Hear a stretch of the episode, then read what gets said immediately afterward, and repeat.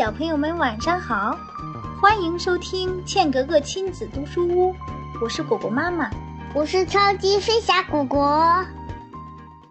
今天要分享的小故事名字叫《聪明的小猪》。现在开始喽。一天，大灰狼在森林里抓到一只来山上采蜂蜜的小猪。小猪被大灰狼抓住后，并没有害怕，反而大笑起来。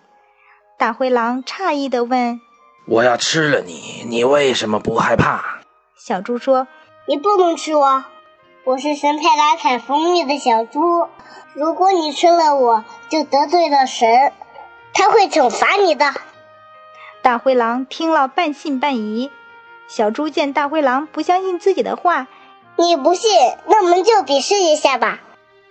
大灰狼大笑着说：“你是绝对跑不过我的。”我可是神的使者。小猪说：“不过你要遵守约定，如果我赢了，你就一定要放了我。”大灰狼毫不犹豫地同意了。大灰狼跑得还真快，一会儿就把猪落得远远的。大灰狼美滋滋地想。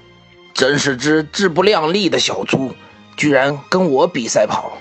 过了片刻，大灰狼就跑到了山顶，他高兴地喊道：“我赢了，我赢了！”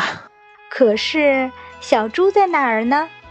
此时呀，小猪正躺在自己家里的床上，一边看书，一边吃蜂蜜呢。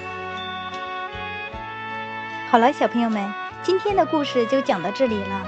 如果你想收听更多精彩的故事，可以让爸爸妈妈在微信搜索“茜格格亲子读书屋”或 FM 杠 QGG，就是茜格格首个拼音字母。